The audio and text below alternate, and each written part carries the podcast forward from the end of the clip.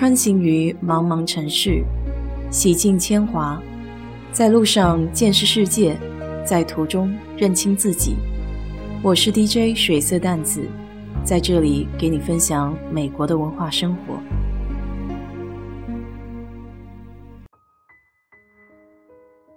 昨天一上线，这比尔盖茨离婚的消息铺天盖地。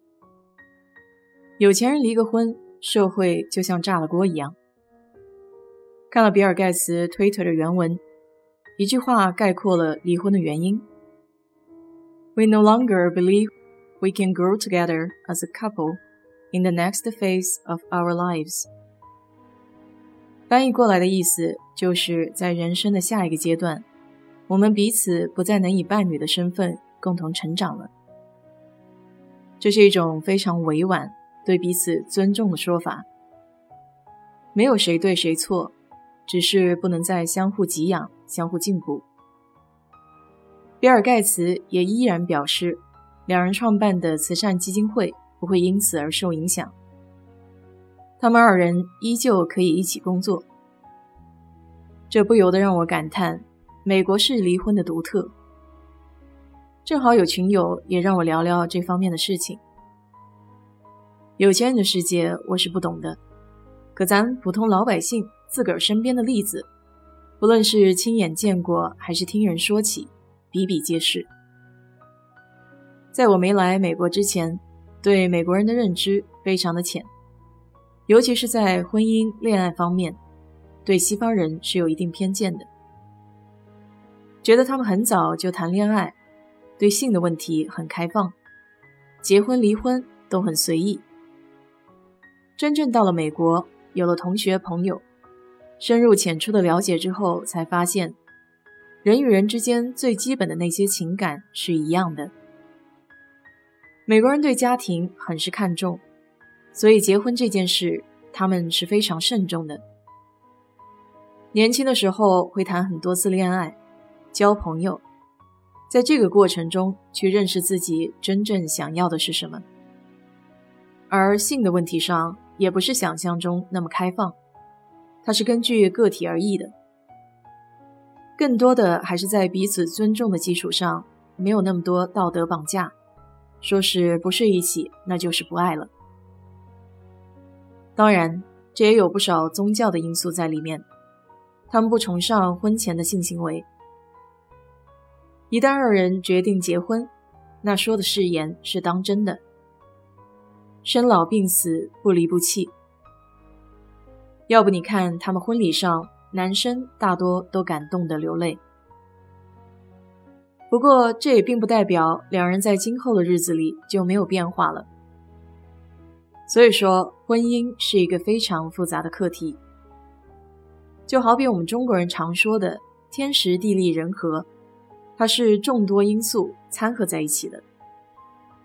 有的时候，这里面若干因素若是产生了变化，日积月累就会质变，因此不是说美国人离婚都像比尔盖茨这样，依旧可以风度翩翩、云淡风轻，也有撕破脸、报警甚至严重恶变的。但按比例来说，大多数的人都可以做到理智的去面对这件事情，不那么情绪化，毕竟都是成年人了嘛。当然，除了个体的理智大于情感之外，更多的还是司法系统的健全，可以保障彼此的权利和义务。在美国是结婚容易，但离婚很难。每个州都有自己的婚姻法，比如德州是承认 common law marriage，也就是同居为领证的情况，国内叫事实婚姻，前提是双方曾经达成一致意见要结婚。然后以夫妻的名义居住在一起，并且告知过第三方他们是已婚夫妇。对于财产分割，美国这里有两种方式，一种叫共同财产 （community property），另一种叫公平财产 （equitable property）。区别是，共同财产的方法平均分割夫妻婚后共有资产和债务。而公平财产的方法会按照一定的因素，公平分配双方婚后的共有资产和债务，不一定相等。这些因素包括双方的收入、教育、年龄，还有身体的状况等等。每个州用的方法也不一样。德州实行的是共同财产分割法，个人的退休账户也属于共有资产之一，会拿出来评估多少属于婚后财产。关于配偶赡养费也分两种，永久的和临时的。德州对配偶永久性的赡养费是很慎重的，只有在离婚时提出要求的配偶财产不足以满足基本需要的情况下。法院才能给予支持，至少得存在以下的情况之一：第一，在离婚申请后的两年内或离婚中有家庭的暴力行为；第二，有身体或精神上的残疾；第三，结婚至少十年，一方已经丧失了赚钱的能力；第四，因为照顾残疾儿童而没有办法正常工作赚钱。并且，德州的法律对于这个金额也是有上限的，不得超过五千美元，或是平均月收入的百分之二十，以低的那个为标准。